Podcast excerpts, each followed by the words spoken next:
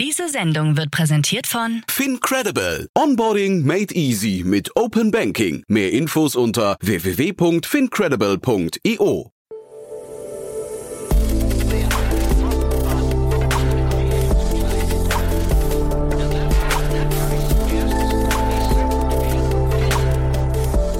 Startup Insider Daily.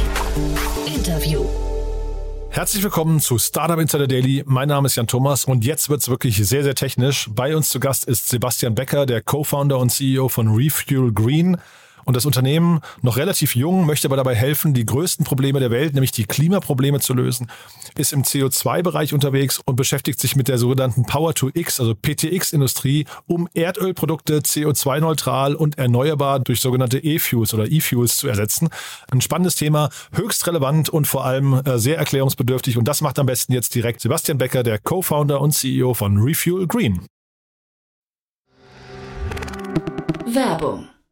Hi, hier ist Nina, Content Managerin bei Startup Insider. Suchst du deine nächste große berufliche Herausforderung? Dann melde dich bei uns. Wir suchen aktiv nach neuen Teammitgliedern, die Startup Insider zum führenden Informationsmedium der deutschsprachigen Startup-Szene machen wollen. Aktuell suchen wir Sales Manager, Customer Success Manager, Finanzmanager sowie Werkstudenten in den Bereichen Sales, Product und Content. Aber auch wenn keine passende Stelle dabei ist, melde dich trotzdem bei uns. Wir suchen immer nach leidenschaftlichen Menschen, die mit Startup Insider Großes bewegen wollen. Also, um mehr zu erfahren und dich zu bewerben, geh jetzt ganz einfach auf startupinsider.de/slash insider.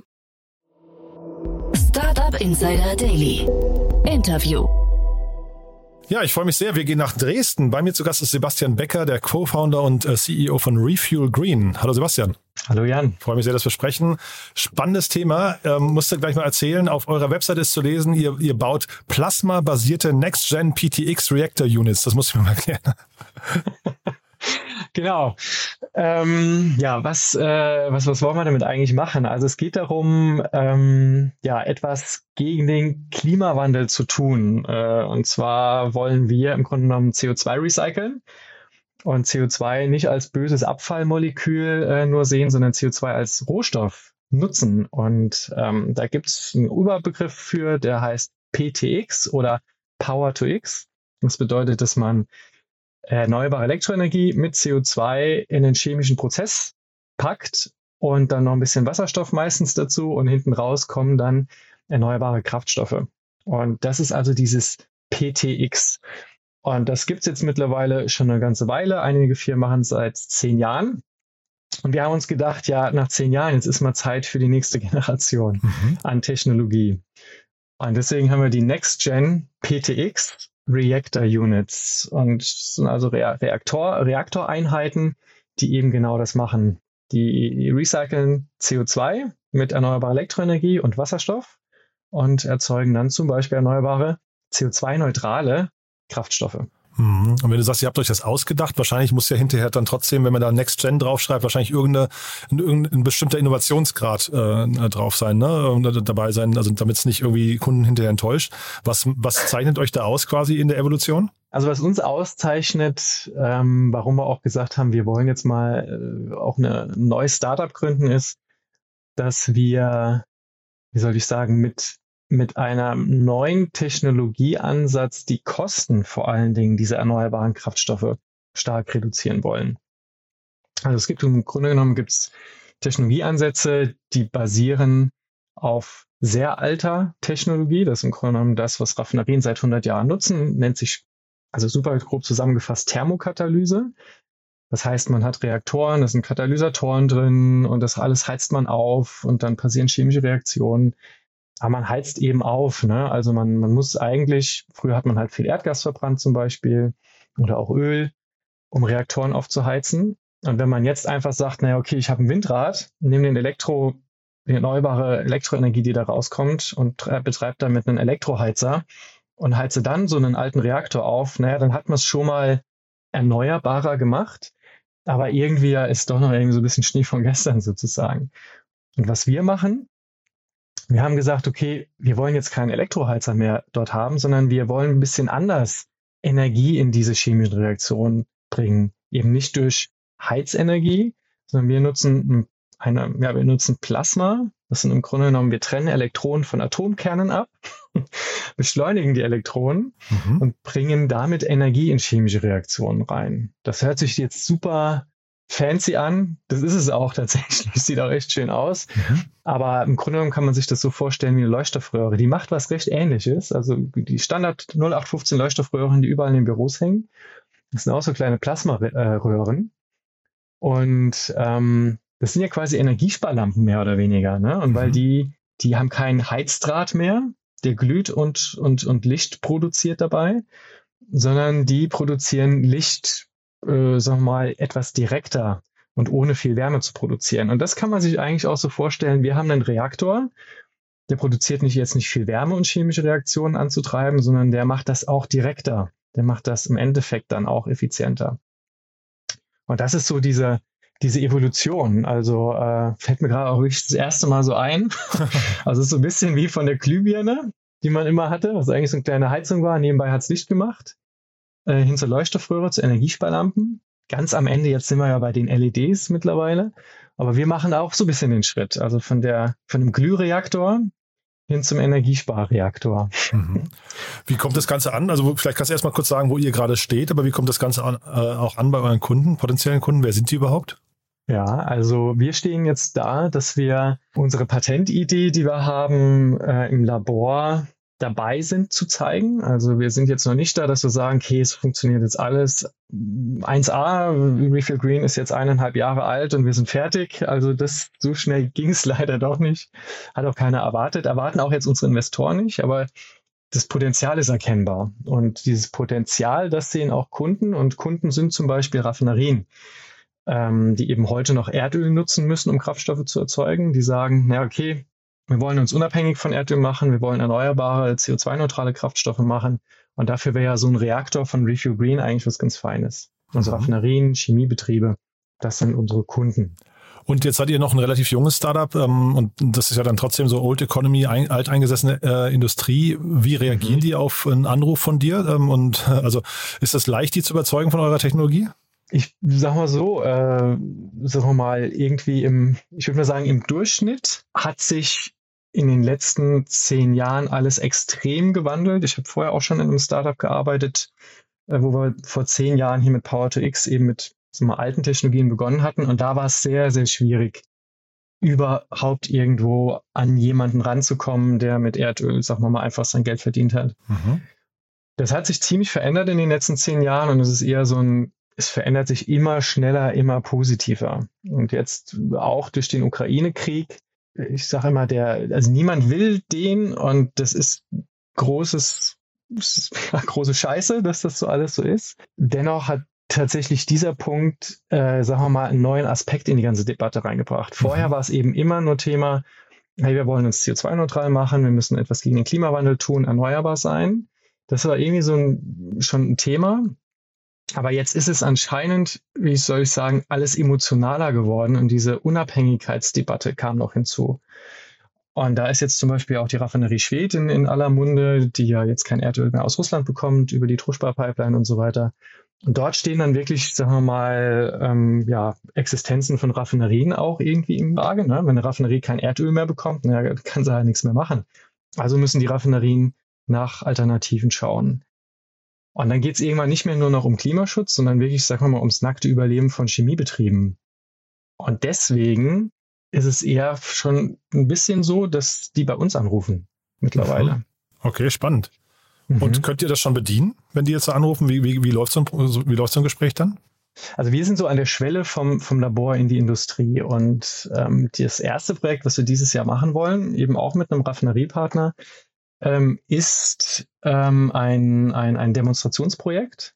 Äh, das Schöne ist an, an unserer Technologie, dass wir sehr, sehr klein und günstig auch schon demonstrieren können. Also zum Beispiel wie in einem Büro. Ne? Also man hätte eine, eine Deckenbeleuchtung mit vielleicht 100 äh, Energie, äh, mit 100 Leuchtstoffröhren.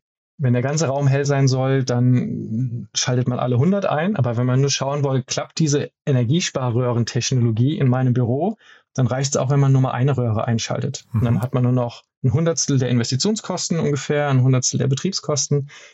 Und das ist das super Schöne bei uns, dass wir eben mit einer Röhre, die auch wirklich sehr, sehr günstig und sehr einfach ist, beginnen können. Mhm. Und das steht für dieses Jahr an. Also wir nehmen so eine Röhre und wollen die dann in so ein Demonstratorprojekt ähm, mal präsentieren. Das ist sowas wie so ein, wird wahrscheinlich so ein 10-Fuß-Container sein. Das sagt allen Ingenieuren was. Aha. Für die Nicht-Ingenieure, das ist so quasi so ein Metallkasten, 3x3x3 Meter.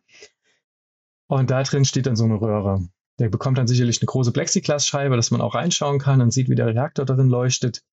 Und das wird so das erste Demo-Projekt sein. Aber ihr seid zuversichtlich, dass das klappt. Ja, auf jeden Fall, okay. genau. Also wir testen eben gerade sehr fleißig in einem Labor in, in, in Leipzig und ähm, werden dort den Reaktor, der dann in, zum Kunden kommt, auch vorab auf Herz und Nieren testen. Wir machen einen sogenannten Factory Acceptance Test und, äh, und dann hinterher kommt alles etwas aufgerüstet, da, dass eben auch Sicherheitsanforderungen in der Raffinerie zu mindestens 100 Prozent sozusagen erfüllt werden etc., kommt dann alles dann zum Kunden. Ich hatte vorhin eingangs gesagt, ihr sitzt in Dresden, das stimmt aber auch, ne? Das heißt, Leipzig, das ist jetzt äh, quasi dann ein, Standort von euch, oder? Äh, Leipzig sitzt ein Partner, ähm, was einfach, äh, sagen wir mal, über unser Netzwerk gut so zusammengepasst hat. Äh, wir sitzen aber in, in Dresden, ganz genau. Ah ja, verstehe. Und ich hatte, das finde ich ja ganz spannend, bei euch auf der Webseite gesehen, dass ein Teil eures Teams erfahrene, pensionierte und in Rente befindliche Ingenieure sind. Das musst du mir mal erklären, das habe ich noch nie gelesen. Ja, das ist, äh, also wie geht man mit Fachkräftemangel um, ne? Ähm, muss ja immer ein bisschen erfinderisch sein. Ja. Und ähm, ähm, also unser, unser Team besteht im Grunde genommen aus, aus einigen jungen, sehr Startup-affinen Ingenieuren. Und wenn man kein Geld hat, äh, wenn man, sagen wir mal, viel Drive hat und auch etwas Erfahrung, äh, naja, was, äh, wen, wen, wen sucht man dann eigentlich? Ne? Sucht man dann, oder wen sollte man sich zur Unterstützung holen?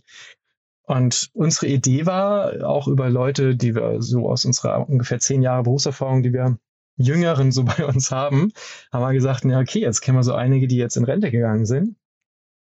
Oder sagen wir mal, die jetzt nicht in den Ruhestand, sondern in den Unruhestand gegangen sind. Okay. Die haben eigentlich Bock. Und ja, und mit denen haben wir gesprochen und die haben gesagt, ja, machen wir. Und dann, was wir machen, wir hatten eben bis zur Finanzierungsrunde, jetzt haben wir alles aus eigener Tasche äh, bezahlt, ähm, waren so ziemlich am Limit auch. Das hat dann auch, äh, war recht spannend am Ende, hat aber dann alles jetzt ja auch gut ge ge geklappt. Aha.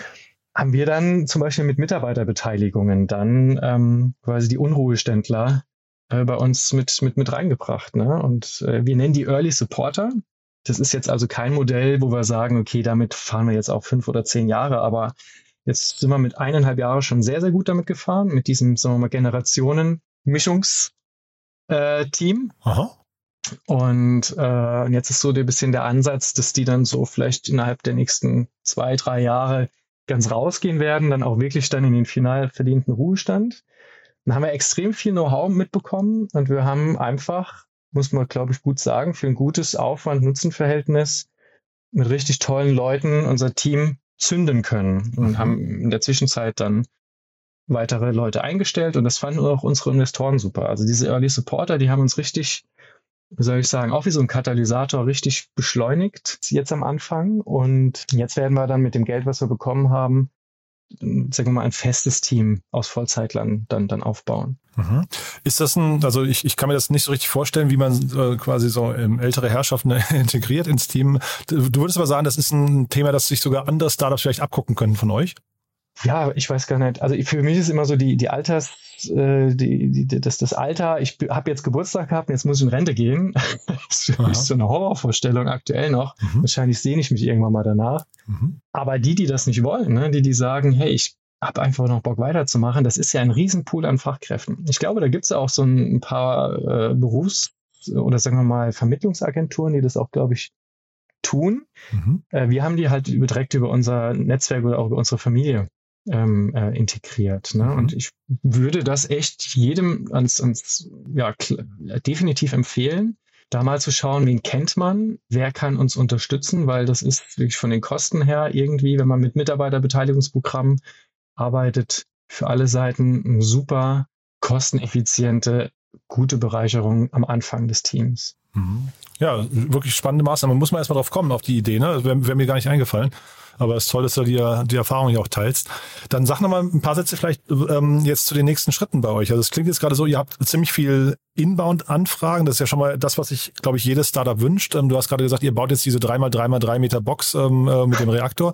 Ähm, ist das der entscheidende nächste Meilenstein? Und wie lange dauert es denn noch, bis ihr wirklich so marktreif seid und skalieren könnt?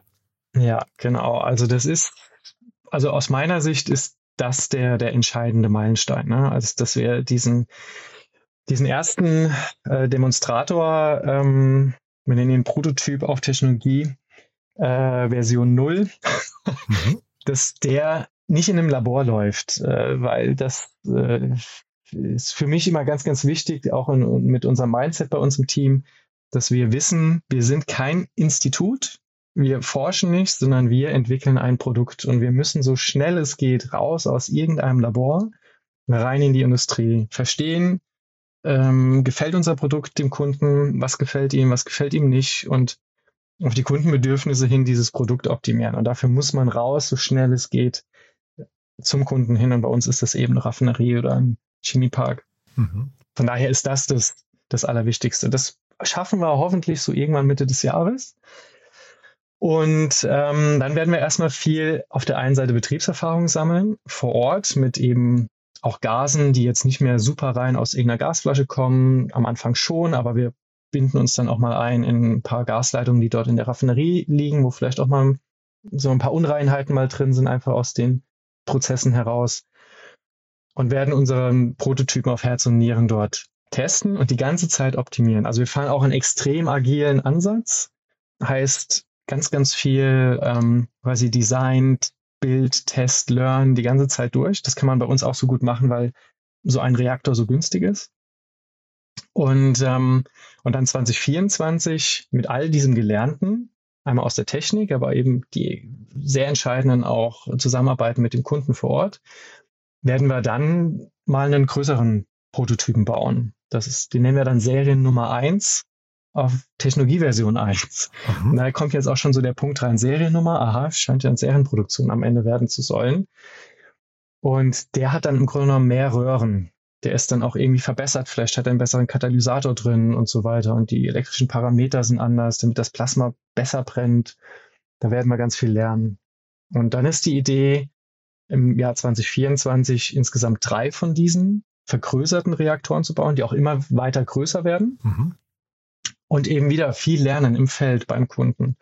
Und ab 2025 dann soll dann die quasi Version 4 soweit klar sein und dann wollen wir damit beginnen, uns in der Serienproduktion zu üben. Also da wird dann auch erstmal einer gebaut, dafür lassen wir uns vielleicht sechs bis drei Monate Zeit und dann wollen wir immer schneller diese Technologieversion bauen, bis wir dann am Ende vielleicht eine in der Woche bauen können.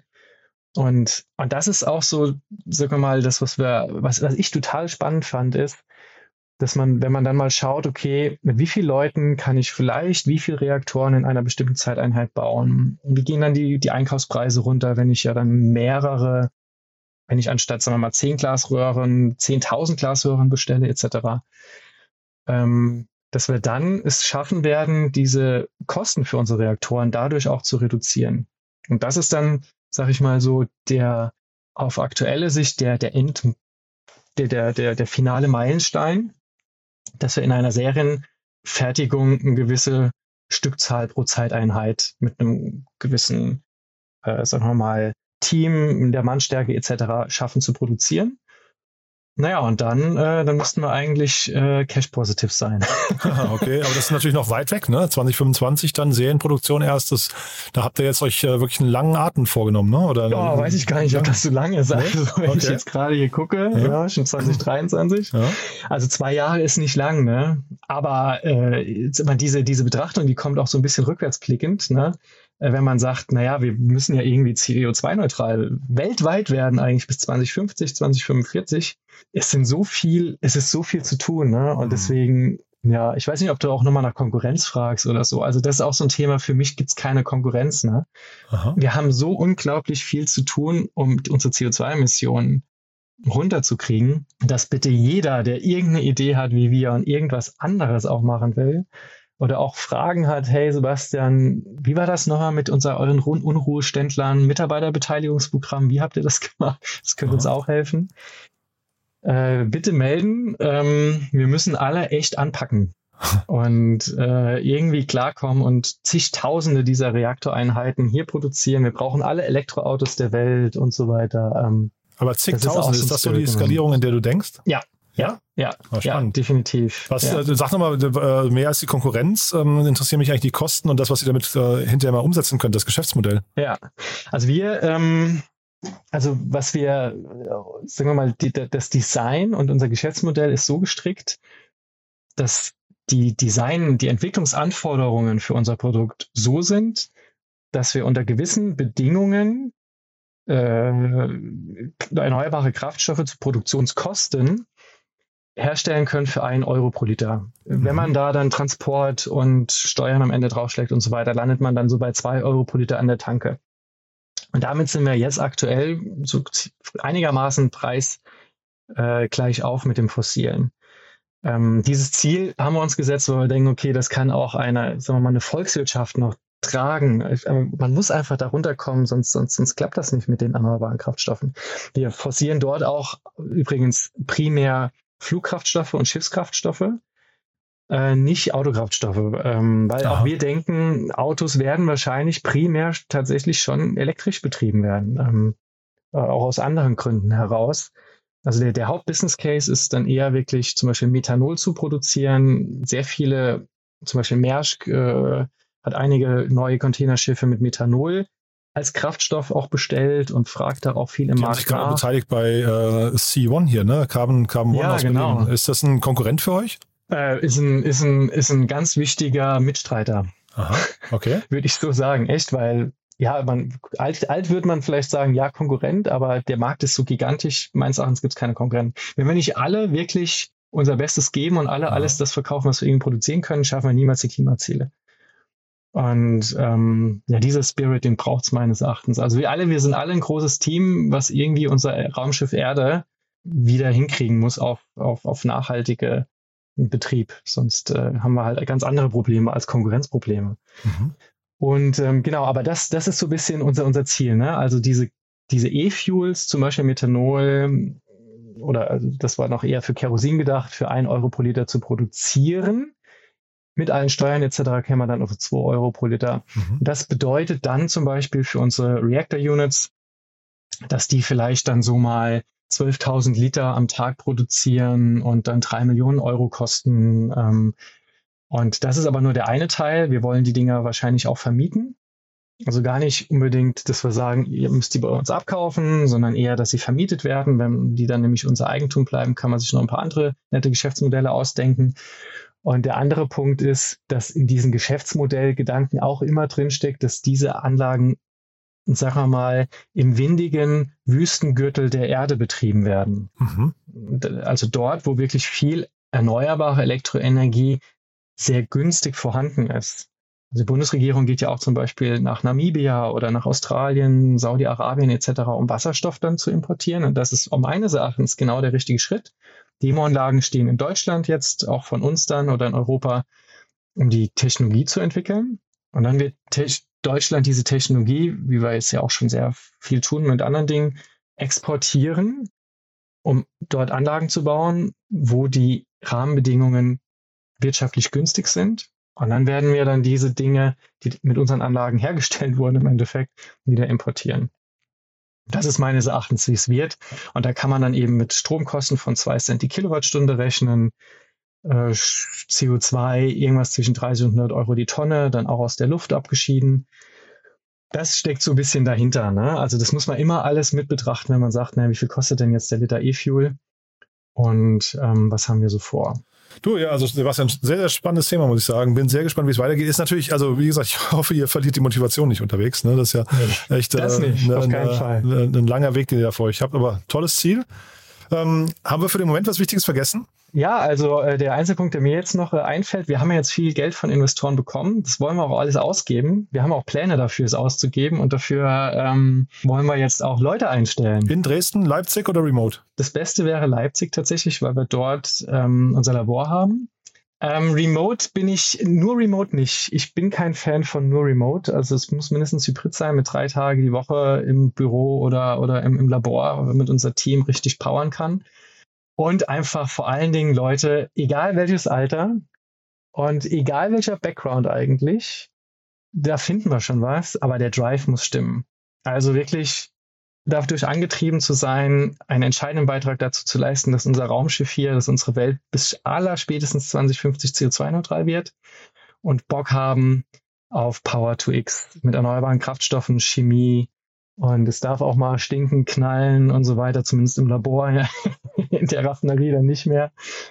Und ähm, ja, wenn, wenn, wenn ihr dabei seid als Zuhörer und ihr fühlt euch dadurch angesprochen, schaut mal auf unsere Homepage refuel.green und da gibt's einen kleinen E-Mail-Link, five fireballs at Refuel Green. Und wenn ihr Bock habt, bewerbt euch gerne. Und ähm, genau, das wollte ich noch loswerden. Aha. Super. Sebastian, du, da drücke ich die Daumen und ja, freue mich, wenn wir in Kontakt bleiben. Ja, danke. Ja, cool. Und äh, ich freue mich auch. Dann Ja. bis dahin. Alles Bis Gute. dahin. Ciao. Ciao. Werbung. Hi, hier ist Moritz, Marketing und Growth Manager bei Startup Insider. Wenn du über die verschiedensten Themen immer auf dem neuesten Stand sein möchtest, dann empfehle ich dir auf jeden Fall unsere Newsletter auszuprobieren. Von unserem täglichen Morning Briefing Startup Insider Daily zu unseren themenspezifischen Newslettern wie Krypto und Web3, Investments und Exits oder KI Kompakt bist du mit unseren Newslettern immer top informiert. Falls du interessiert bist, kannst du dich jetzt ganz einfach kostenlos anmelden und zwar unter startupinsider.de/slash insider. Startup Insider Daily. Der tägliche Nachrichtenpodcast der deutschen Startup-Szene. Ja, das war also Sebastian Becker, der Co-Founder und CEO von Refuel Green. Ich hoffe, es hat euch Spaß gemacht. Ich fand es sehr, sehr spannend, bin sehr gespannt, wie es weitergeht dort. Ist auf jeden Fall ein Thema, wo die Wichtigkeit, glaube ich, jedem klar ist und auf der Hand liegt. Schaut euch das mal an. Ich fand das wirklich spannend, auch dass man mit Berufsaussteigern, also mit Pensionären oder älteren Experten zusammenarbeitet. Ist ja auch nochmal ein spannender Ansatz. Also ja, also ein tolles Thema. Ich fand's cool. Wenn es euch auch so gegangen sein sollte, dann wie immer die Bitte empfehlt uns gerne weiter. Wir freuen uns ja immer über neue Hörerinnen und Hörer, die uns noch nicht kennen. Dafür schon mal vielen, vielen Dank an euch und ansonsten euch erstmal einen wunderschönen Tag. Bis nachher oder ansonsten bis morgen. Ciao, ciao.